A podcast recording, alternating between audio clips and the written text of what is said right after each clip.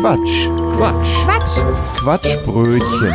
Für manche mag es nach einem Klischee klingen, dass die Schwiegermutter nicht die beliebteste Person in der Familie ist.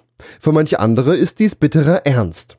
Es gibt Situationen, die es rechtfertigen, der Schwiegermutter mal eins auszuwischen oder sie richtig in den Wahnsinn zu treiben. Dafür haben wir einige Möglichkeiten zusammengestellt.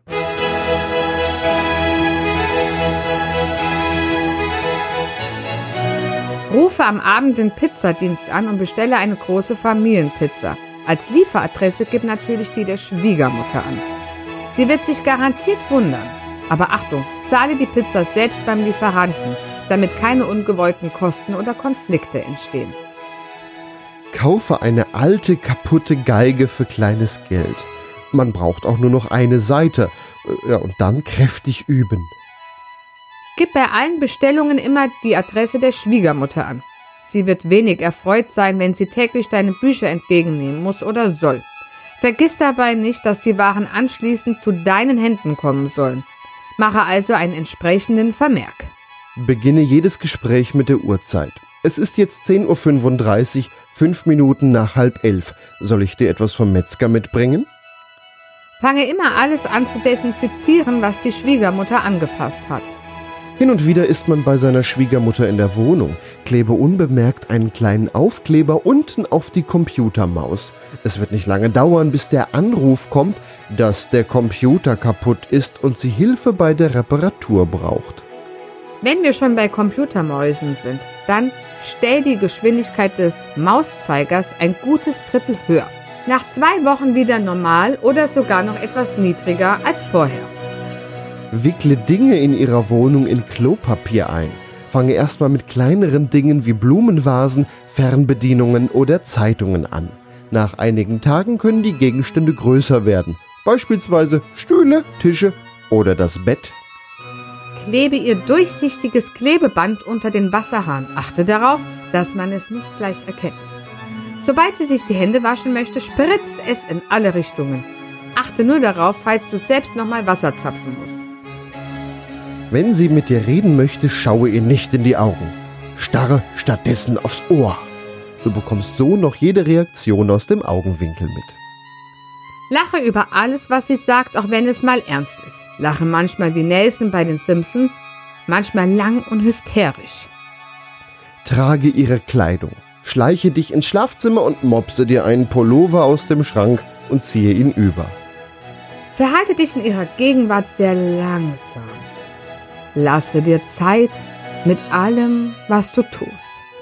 Laufe langsam vor ihr her. Öffne Türen in Zeitlupe oder werde letzter beim Essen. Jedes Mal, wenn du in ihrem Auto bist, stelle den Scheibenwischer und den Heckwischer an. Am besten bevor sie die Zündung anmacht. Unbemerkt versteht sich. Das geht auch ganz gut nach einer Fahrt, nachdem sie schon ausgestiegen ist. Rufe Zufallszahlen, wenn sie am Zählen ist. Wiederhole diese Unterhaltung einige Dutzend Male mit dir selbst. Hörst du das? Was? Ach, vergiss es, schon vorbei. Unterbrich ihre Erzählungen und frage sie, hast du dann geweint?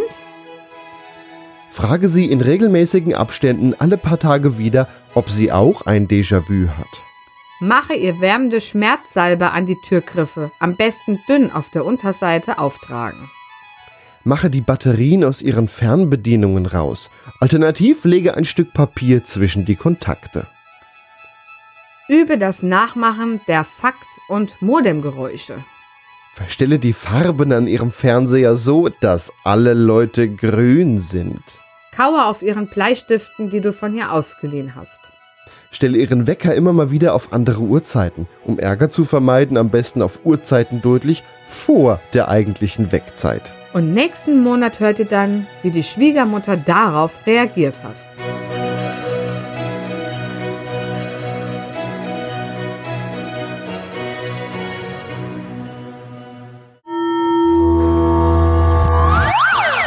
Das war ein Beitrag vom Quatsch. Quatsch. Quatsch!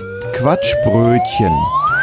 Was ihr gerade gehört habt, war nur ein Ausschnitt vom Quatschbrötchen. Wir produzieren jeden Monat eine ganze Stunde unseres Comedy- und Satire-Podcasts. Ganze Folgen gibt's im Internet unter quatschbrötchen.de und in fast allen Podcast-Portalen. Außerdem, das Quatschbrötchen lebt von Spenden, von euch. Wenn ihr möchtet, dass wir immer so weitermachen können, quatschbrötchen.de slash spenden. Vielen Dank.